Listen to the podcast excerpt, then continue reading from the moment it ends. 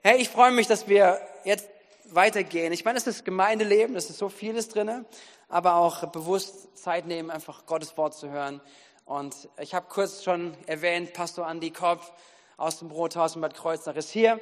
Kurz zu ihm, er ist Jahrgang 63. Also wird bald 50.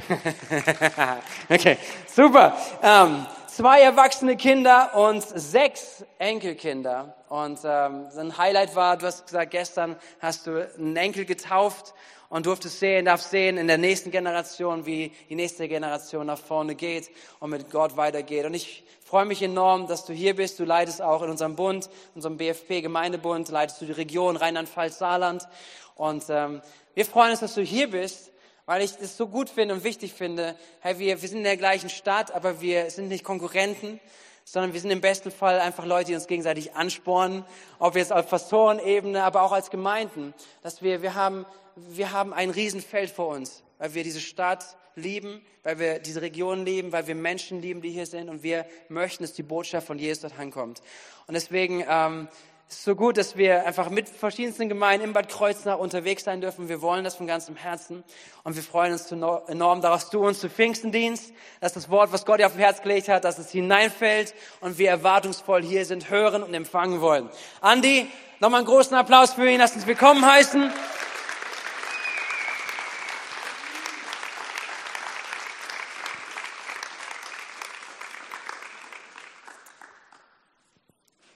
Yes, und ab 50 darf man im Sitzen predigen. So sieht's aus. Habe ich noch 20 Jahre vor mir. genau. Hey, es ist so schön, hier bei euch zu sein. Ähm, er hat schon fast alles gesagt, es ist schon so viel gesagt worden. Ähm, und ich bin einfach berührt, weil es für mich ein Novum ist. Ähm, ich habe noch nie zu Pfingsten in einer Pfingstgemeinde in derselben Stadt gepredigt. Und das ist für mich was ganz Besonderes. Und äh, ich feiere das, weil wir, weil wir einfach sehen wollen, weil es unser Herz ist zu sehen, dass Reich Gottes geschieht. Dass das Reich Gottes kommt, dass sein Wille geschieht wie im Himmel, so in uns, in unserer Stadt, in unserem Land. Amen. Und das ist das, was unser Herz bewegt. Und ähm, wir feiern euch, wir feiern euch als Missio-Kirche. Ich schätze eure Leiter und ich freue mich einfach mit denen unterwegs zu sein, weil ich einfach glaube, wisst ihr, Pfingsten ist die Geburtsstunde der Kirche. Und äh, ich feiere das, dass wir gemeinsam Kirche sind und dass wir auch dieses Pfingsten was Neues beginnen, auch an Möglichkeiten von Miteinander, was besonders ist und das schätze ich total. So, also freue ich mich, dass ich hier bin. Ich habe gedacht, ich gucke mal, wer sich alles wegduckt, wenn ich komme, wer von unseren Leuten noch da ist, aber es sind gar nicht so viele. So, von daher bin ich dankbar. Und ähm, ich möchte mit euch ein paar Grundüberlegungen, bevor ich in die eigentliche Predigt einsteige, ein paar Grundüberlegungen mit euch teilen. Ähm, ich möchte euch ein Bild zeigen von einem vierstöckigen Haus. Stellt euch das vor. Ja, Haus Parterre, erster Stock, zweiter Stock, dritter Stock. Ähm, wenn du in den ersten Stock willst, in diesem Haus, hast du gar keine andere Chance, als die Treppe zu nutzen, richtig? Gut, ihr ganz Schlauen ist klar, wenn das Haus einen Fahrstuhl hat, nimmst du einen Fahrstuhl. Ja, wenn du in den zweiten Stock willst, Treppe oder Fahrstuhl. Aber Fakt ist, du musst dich in Bewegung setzen, um dahin zu kommen. Und ihr Lieben, es gibt keine Möglichkeit eigentlich, wenn du in den dritten Stock willst, dass du nicht am ersten und am zweiten Stock vorbeigehst. Amen? So. Das heißt, es gibt Dinge, die sind in der Reihenfolge. Und deshalb möchte ich vor meiner eigentlichen Predigt mit euch ein paar Grundüberlegungen teilen, die immer mal wieder äh, in Vergessenheit geraten aufgrund von Sozialisation oder von unserer Herkunft oder weil wir ja schon so lange Christ sind, weil wir schon so lange unterwegs sind und weil wir ähm, Dinge so verinnerlicht haben und routiniert haben. Aber es gibt eine Ordnung vom Wort Gottes her, wie Dinge ablaufen. Okay? Und wenn wir über Pfingsten sprechen, sprechen wir über Taufe. Amen. Und dann sprechen wir eben auch, was es bedeutet, dass wir getauft werden im Heiligen Geist. Und das ist ein wichtiges Thema. Und vielleicht denkt ihr, ach, das ist doch Quatsch, das ist doch alles gar nicht so und das brauchen wir nicht. Und deshalb möchte ich mit euch mir nochmal diese verschiedenen Stockwerke angucken und sagen, okay, was brauchst du eigentlich? Und hier ist meine erste Grundüberlegung. Der Heilige Geist tauft euch und uns in Christus. Okay? 1. Korinther 13, denn wir sind durch einen Geist alle zu einem Leib getauft. Wir seien Juden oder Griechen, Sklave oder Freier, wir sind alle mit einem Geist getränkt. Es ist wichtig, dass wir verstehen, die Frommen unter uns nennen das Bekehrung. Es ist natürlich, äh, wenn du mit dieser frommen Sprache nicht so klar bist, wenn wir sagen, das ist dieser Moment, wo der Geist Gottes dir begegnet und du plötzlich erkennst, es gibt einen Gott. Es gibt einen Gott, der weit über allem steht und der dich so sehr liebt, dass er sein Leben für dich gegeben hat. Und das ist ein ganz, ganz wichtiger Moment. Den können deine Eltern nicht für dich entscheiden. Sondern es ist etwas, wo neues Leben in dir gezeugt wird. Johannes 3 sagt Jesus zu Nikodemus, Nikodemus, wer nicht von neuem geboren ist, kann das Reich der Himmel nicht sehen.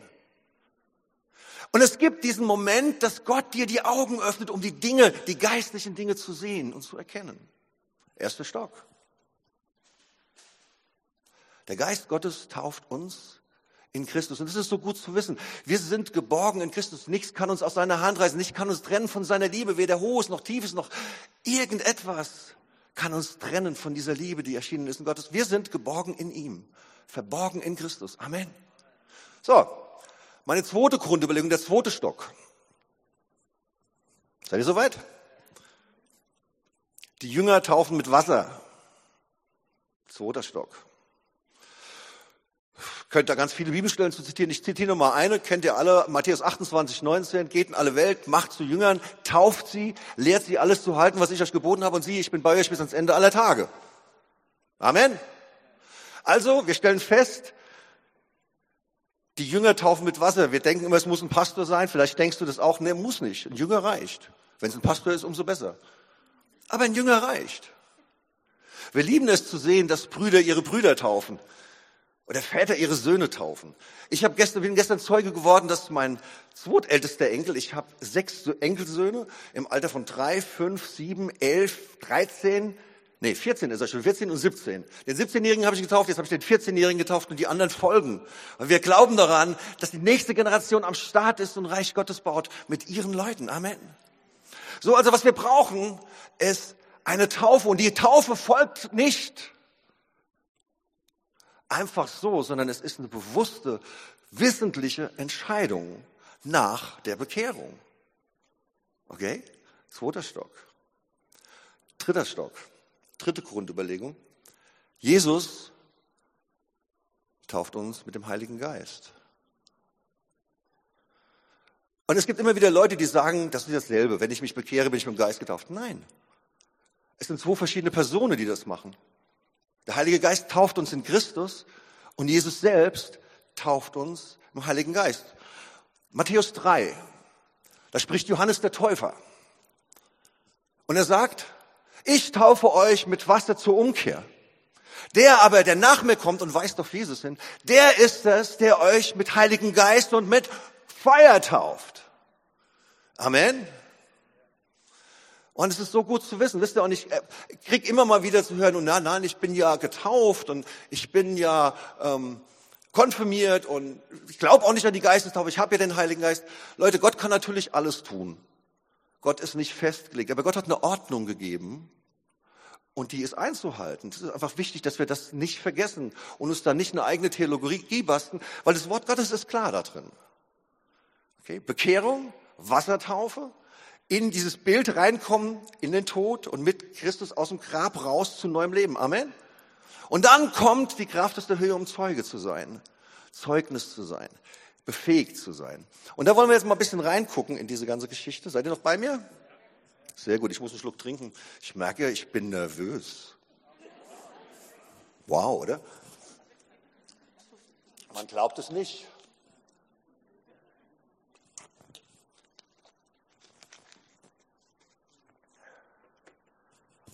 Pfingsten ist nämlich was ganz Besonderes.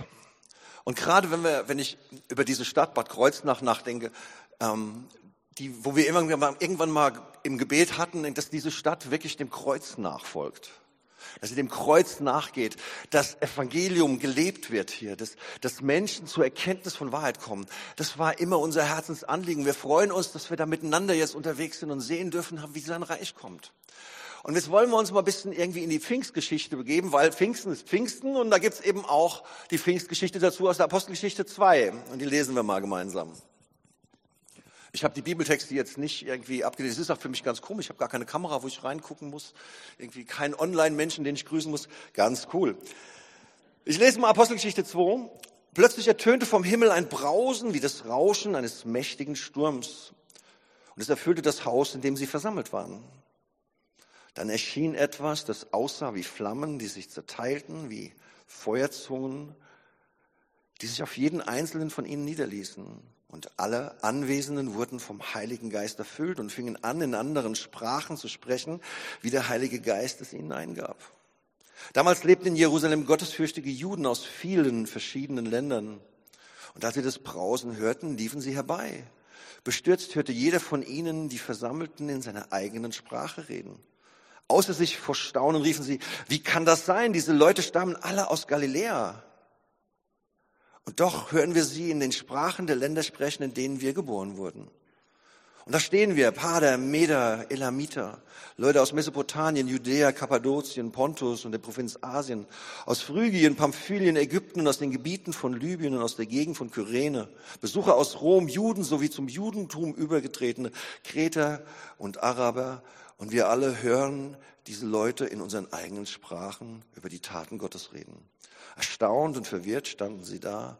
Was mag das bedeuten, fragen sie einander. Und doch manche spotteten auch, die sind doch alle nur betrunken. Das ist alles. Dieser Moment ist schon besonders. Die Juden, in Johannes 20 lesen wir, dass die Jünger sich eingeschlossen hatten im Obergemach, weil sie Angst hatten vor den Juden. Es war 50 Tage, 50 Tage nach, ähm, nach der Auferstehung und äh, die Jünger waren verunsichert. Wir müssen uns vorstellen, die Jünger waren unterwegs drei Jahre lang mit Jesus, hatten Wunder gesehen, hatten alles gesehen. Und dann plötzlich mussten sie diese Schmach ertragen zu sehen, wie er von den Römern am Kreuz getötet wurde. Ja, er ist auferstanden und er ist ihnen begegnet und trotz alledem waren sie immer noch verängstigt. Sie hatten immer noch Angst. Und das ist in ganz vielen Bereichen. Ich weiß nicht, wie in deinem Leben das ist, wie das, wie das aussieht, ob du viel mit Ängsten zu tun hast. In unserer heutigen Zeit ist das irgendwie ähm, schon ein Thema Angst. Man hat Angst vor Impfung, man hat Angst vor Covid, man hat Angst vom Weltuntergang, man hat Angst vor allen möglichen Dingen.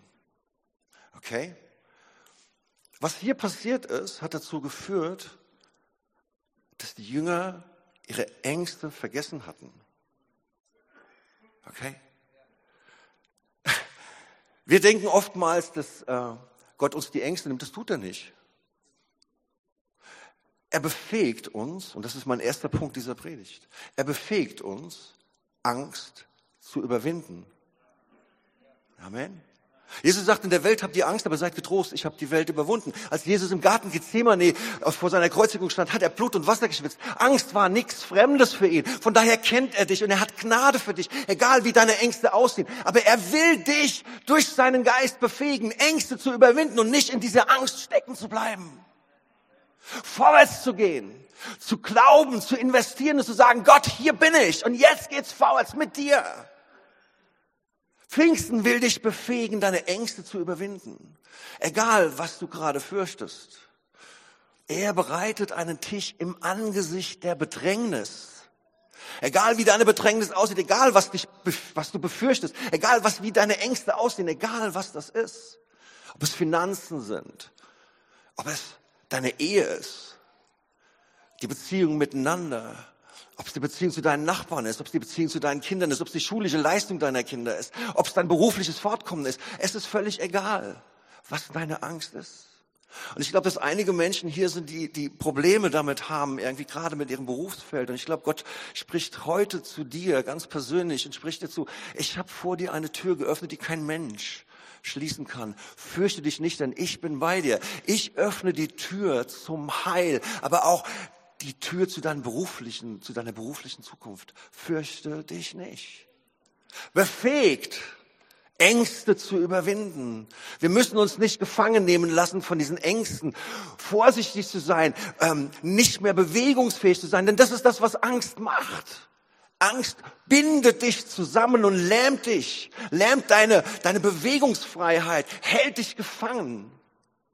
Angst vor der Zukunft, Angst allein zu sein, egal wie deine Ängste aussehen, Gott befähigt dich, diese Ängste zu überwinden. Ist so gut, oder? Es ist so gut. Aber wir müssen es zulassen und wir müssen daran glauben, es gibt einen dritten Stock. Ich muss Stufen durchlaufen und es ist nicht, ich kann nicht immer davon ausgehen, dass das alles schon war, sondern ich muss mich immer wieder neu ausstrecken nach dieser Kraft aus der Höhe. Weil diese Kraft aus der Höhe mich überführt, mir erstmal wieder zeigt, wo ich stehe. Denn es ist der Geist der Wahrheit, der uns hineinführen möchte in alle Wahrheit. Johannes 16. Okay? Und so war das mit den, mit den Jüngern auch. Die hatten Angst und der Geist Gottes kam und hat sie befähigt die Ängste zu überwinden. Und so steht Petrus auf und fängt an, vor all diesen Leuten zu predigen, freimütig von dem Wort Gottes in Jerusalem, in der Hauptstadt, zu predigen über diesen Christus, diesen Gott, der ganz Mensch wurde und der, den die Römer gekreuzigt hatten, die Besatzungsmacht gekreuzigt hatten, obwohl die wussten, dass die Juden ihn immer noch ans Leder wollten. Die Angst war vorbei. Und Petrus fängt an zu predigen. Wow. Wie wunderbar das ist. Was ist noch passiert? In Vers 37 lesen wir, ähm, nachdem Petrus die Predigt abgesetzt hatte, heißt es hier, als sie aber hörten, ging es ihnen durchs Herz und sie sprachen zu Petrus und zu den anderen Aposteln, ihr Männer, liebe Brüder, was wollen wir tun? Petrus sprach zu ihnen, Tut Buße, erster Stock. Und jeder von euch lasse sich taufen, zweiter Stock. Auf den Namen Jesu Christi zur Vergebung eurer Sünden, so werdet ihr empfangen die Gabe des Heiligen Geistes, dritter Stock. Okay, das ist wichtig. Und wir können uns immer wieder neu danach ausstrecken. Und dann ist was ganz Merkwürdiges passiert. Und das ist das, ihr kennt ja die Geschichte vom Turmbau zu Babel, oder? Da hieß es irgendwie, und sie hatten eine Sprache und der Herr kam vom Himmel herab und musste ihre Sprache verwirren. Und er sagte, es kann ihnen nichts mehr unmöglich sein. Gott hat eine neue Verständigung hineingegeben, ein neues Herz füreinander reingegeben. Und das ist mein zweiter Punkt dieser Predigt. Das heißt, ähm, später im Text, dass die Summe der Gläubigen ein Herz und eine Seele war. Gut, ihr Lieben, jetzt wissen wir natürlich auch aus Erfahrung, das ist bei Christen ja auch nicht immer so. Ich, oder? Ein Herz und eine Seele. Ja.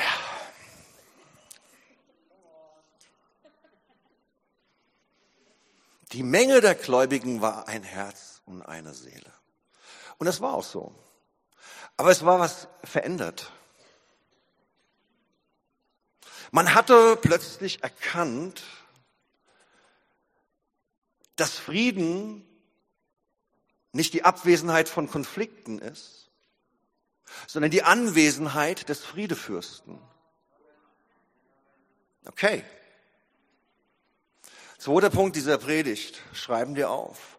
Befähigt zu lebendiger, transparenter, geistgewirkter Gemeinschaft. Ihr seid befähigt zu Gemeinschaft, die besonders ist. Warum? Weil wir an einen Tisch gehören, weil wir von einem Vater kommen. Wir sind angenommen, neues Leben durch den Geist Gottes ist in uns gezeugt. Wir sind hineingetauft in Christus. Wir sind mit Wasser getauft worden zu bekennen, dass, dass wir mit Christus auferstanden sind. Und jetzt geht es darum, in Pfingsten die Gabe des Heiligen Geistes zu empfangen. Und ist der Friede, ist was Besonderes. Es, dass der Geist Gottes ausgegossen ist auf alles Fleisch, wie, wie Petrus auch in, der, in seiner Predigt aus Joel 3 zitiert. Das war der Moment, dass es nicht mehr um Standesdünkel geht, nicht mehr Mägde und Knechte oder wer auch immer, nicht mehr Perser oder Meder, sondern alle gleich. Ein Leib. Das ist die Botschaft.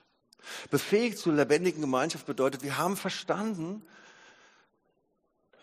dass es nicht Harmonie ist, die Frieden ausmacht.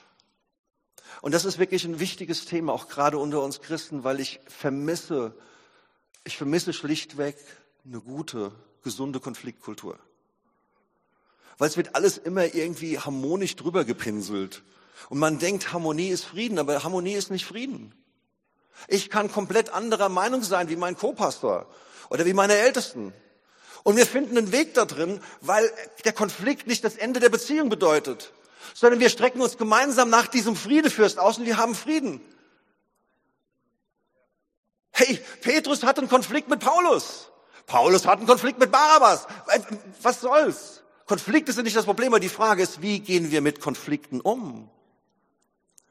Und hier kommt der Geist Gottes ins Spiel. Wenn wir uns ausstrecken nach diesem Friedefürst, erleben wir genau das. Wir erleben, dass Gemeinschaft möglich ist auf einer ganz anderen Ebene. Da geht es nicht mehr um höher, schneller, weiter, besser oder ich, mich, meine, mir, Herr, segne die vier, sondern es geht darum, Christus ins Zentrum zu setzen als den Friedefürst.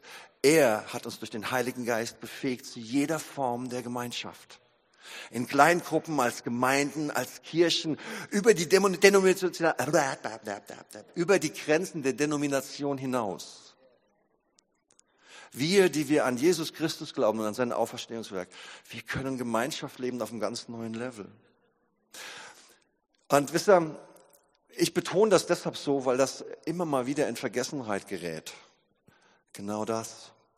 Zu verstehen und zu wissen, wir sind befähigt zur Gemeinschaft. Und gerade in diesen Zeiten mit Masken und Abstandsregeln und Hygieneregeln und was da alles zugehört, vergessen wir manchmal einfach, Gemeinschaft zu haben mit unserem Nächsten.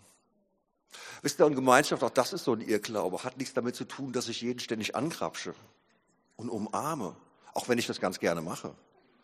Ja? Wer mich kennt, weiß das. Ähm, es hat was mit Herzensnähe zu tun.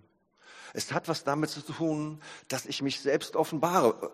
Ich möchte euch einen Hinweis geben. Jesus hat äh, mit den Jüngern gesprochen und sagte, hey, ich nenne euch nicht länger Knechte, sondern ich nenne euch Freunde.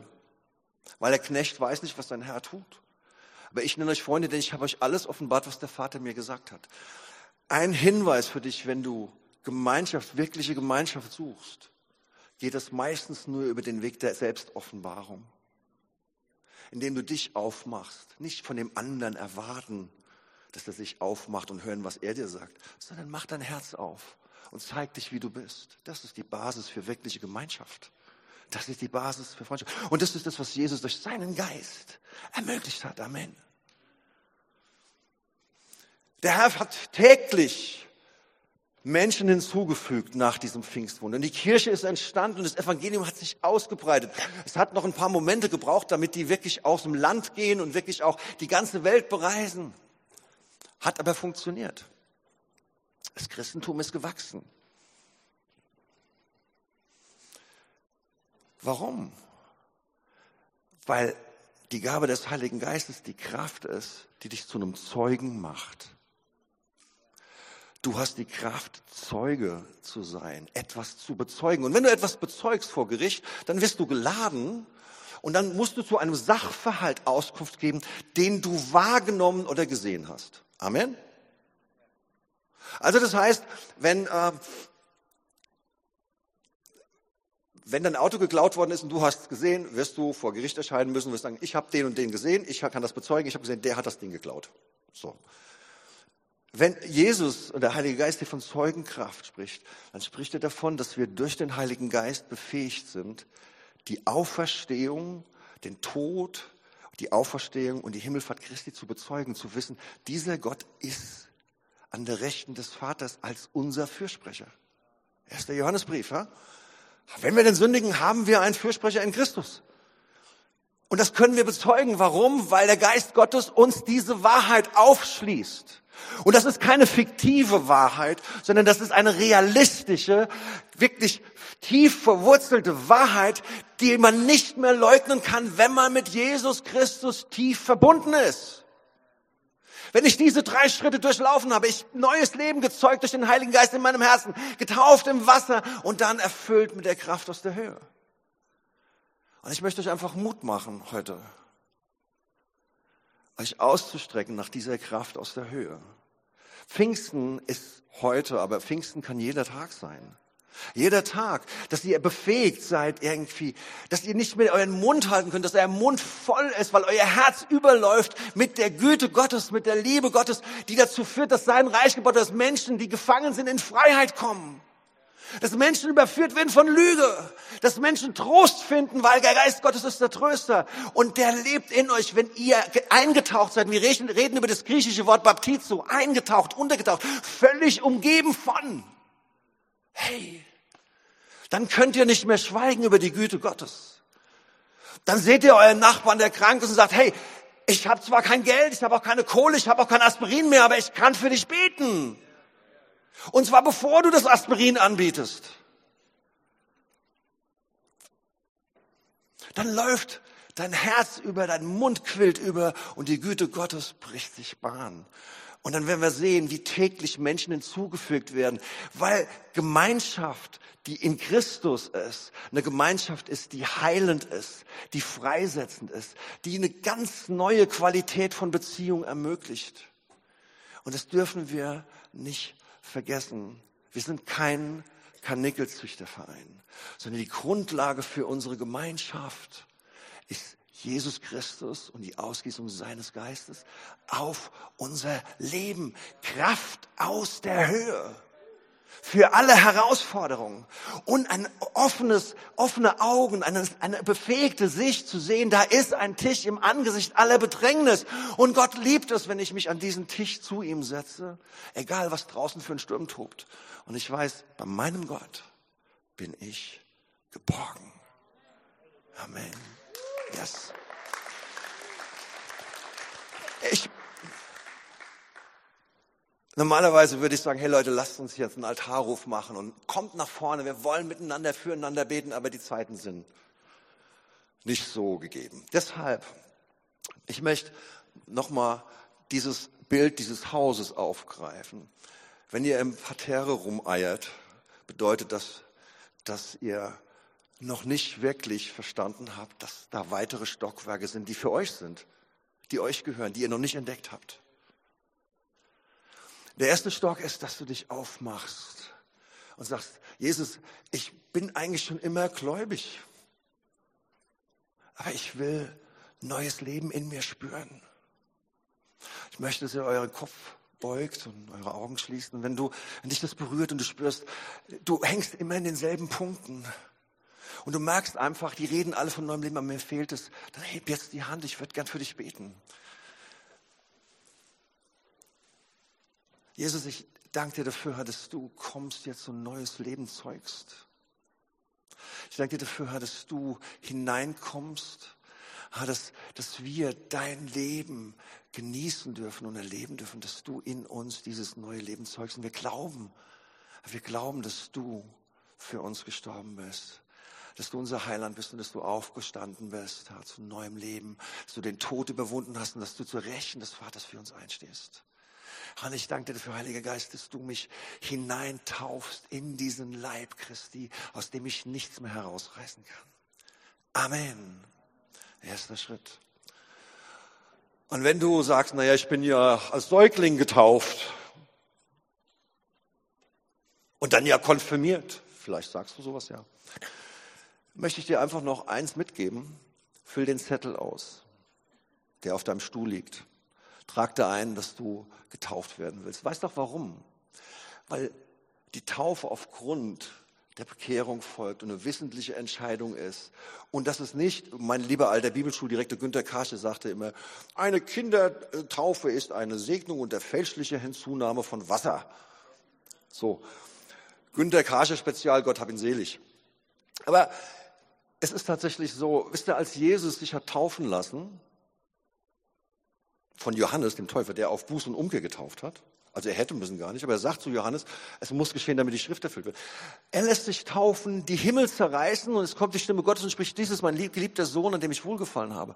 Taufe stiftet Identität als Kind Gottes. Mal ganz davon runter, wenn es kam dann nach der Taufe, kam der Heilige Geist und blieb auf Jesus. Jesus hatte also alle diese drei Momente. Gut, er hat keine Bekehrung gebraucht, hat er nicht gebraucht, er war ja sowieso durch den Geist Gottes gezeugt. Aber er wurde getauft und er wurde erfüllt im Geist Gottes. Krass, oder? Und wenn Jesus unser Role Model ist für unser Leben, dann sollten wir nicht unterschätzen, dass wir das auch brauchen. Also, wenn du die ganze Zeit schon mit dir haderst und denkst, will ich das mit der Taufe, brauche ich doch eigentlich nicht. Hier mein Rat, mein gut gemeinter pastoraler Rat, füll den Zettel aus. Füll den Zettel aus, weil es gibt Identität. Und wenn du sagst, hey, ich, ich weiß, es gibt mehr in meinem Leben. Ich sehne mich nach, nach diesem Prophetischen. Ich sehne mich danach, in neuen Sprachen zu bin. Ich hätte gern etwas, wenn ich sprachlos bin, weil mir die Worte fehlen, wo ich in meiner Gebetssprache dich anbeten kann. Dann möchte ich für dich beten. Und ich möchte dich segnen mit dieser Kraft aus der Höhe. Und ich bitte dich nochmal irgendwie, wenn du, wenn du sagst irgendwie, ich habe mir das immer gewünscht, aber ich habe das nicht, dass du jetzt die Hand hebst, dass ich für dich beten kann. Habt keine Angst, ich bin ein ganz netter. Ja, danke. Yes. Yes. Ach Jesus, ich danke dir dafür, dass du alles gegeben hast. Und ich danke dir dafür, dass du jetzt jeden Einzelnen, der hier die Hand gegeben hast, siehst. Und ich danke dir dafür, dass du jeden Einzelnen wirklich erfüllst mit der Kraft aus der Höhe sie befähigst, ihre Ängste zu überwinden. Sie befähigst zu lebendiger, transparenter Gemeinschaft. Und dass du ihnen Kraft schenkst, sie befähigst, Zeuge zu sein deiner Herrlichkeit. Ich danke dir dafür, dass du deine Liebe ausgießt jetzt in jedes einzelne Herz durch deinen guten Heiligen Geist. Ha, dass du ihnen eine neue Sprache schenkst, Gott. Ha, dass sie ihr Herz überfließt und dass ihr, ihr Mund überquillt von deinen Worten des Lebens haben. Ich danke dir für neue Kraft, Herr. Und ich danke dir dafür, dass deine Auferstehungskraft jetzt kommt und die Menschen belebt, die sich innerlich so tot fühlen in ihren Sorgen, Gott. Und ich danke dir dafür, dass du jedem Einzelnen jetzt hier begegnest und deine Kraft ausgießt an diesem Pfingsten 2021, auf das nichts mehr so sein soll, wie es vorher war. In Jesu Namen. Amen.